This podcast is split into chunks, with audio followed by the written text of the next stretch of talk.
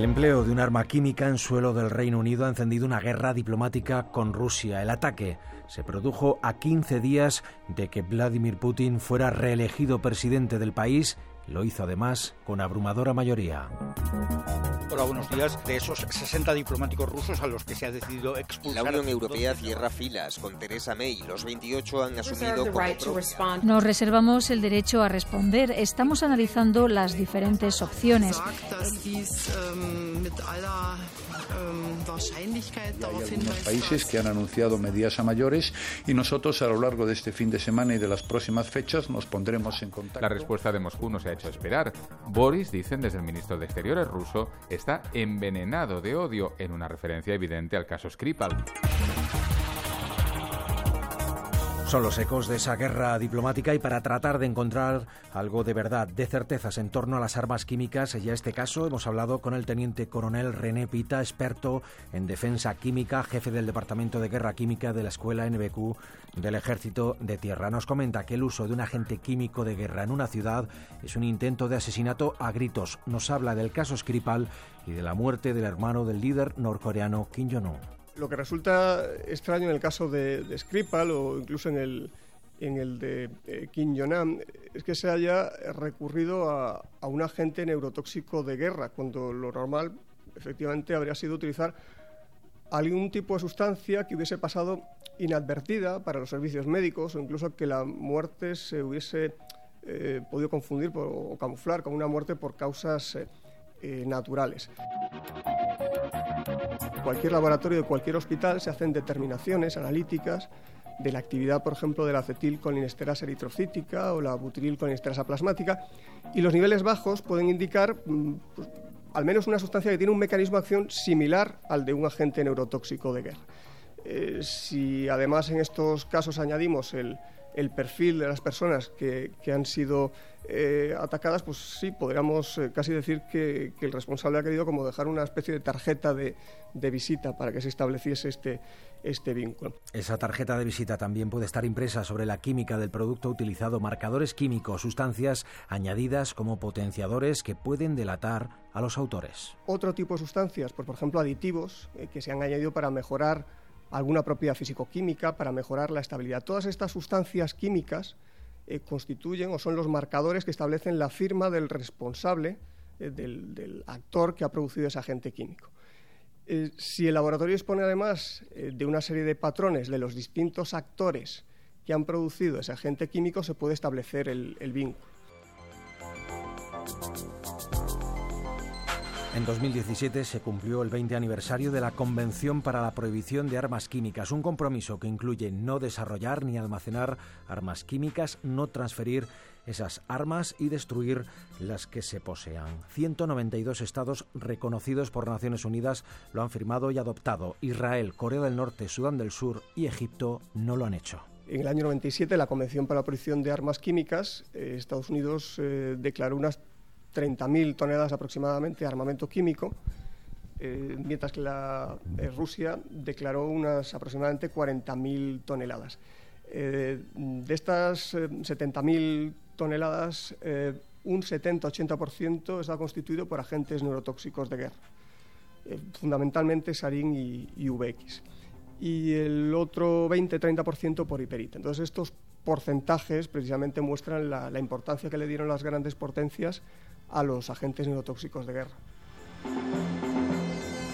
Únicamente queda por destruir un 10% del arsenal norteamericano, eh, aproximadamente unas 3.000 toneladas, pero bueno, está previsto que en un futuro a corto o medio plazo finalicen la destrucción.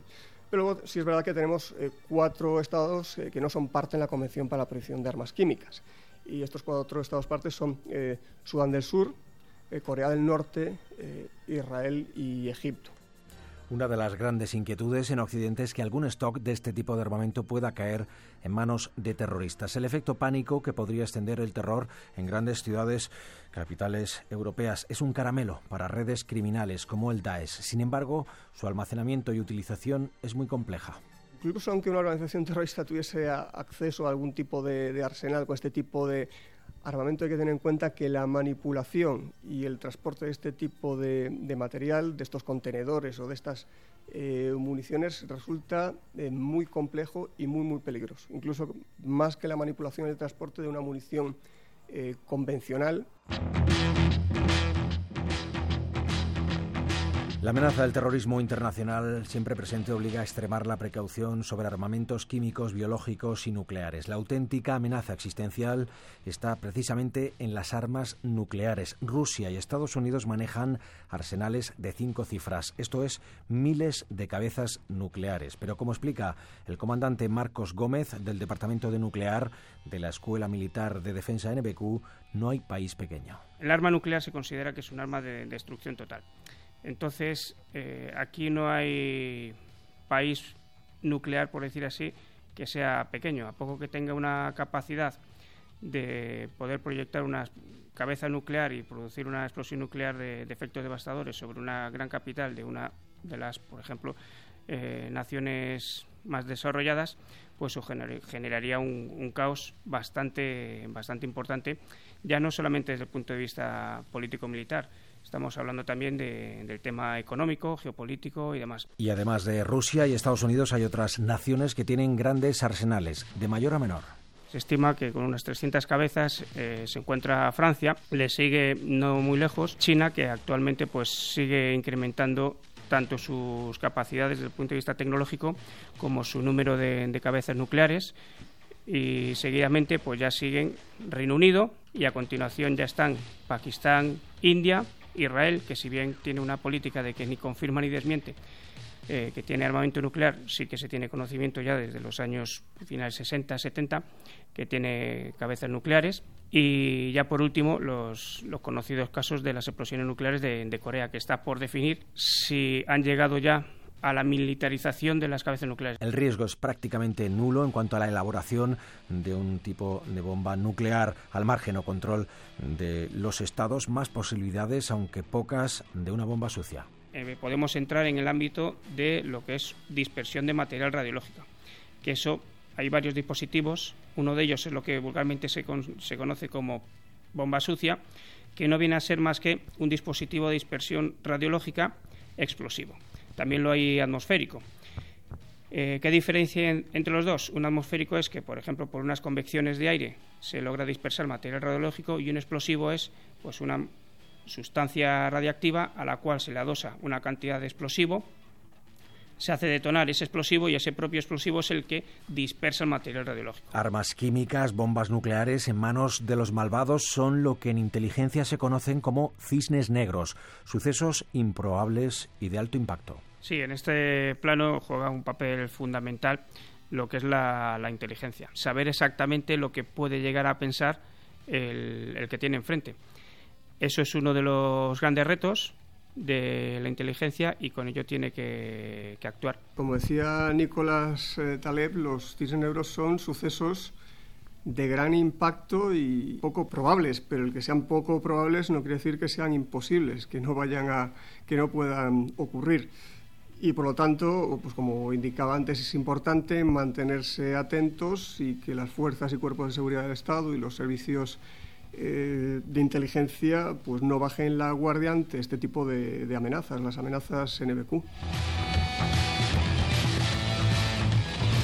El ataque con un arma química en suelo del Reino Unido ha desatado la mayor crisis diplomática entre Occidente y Rusia desde la adhesión de Crimea.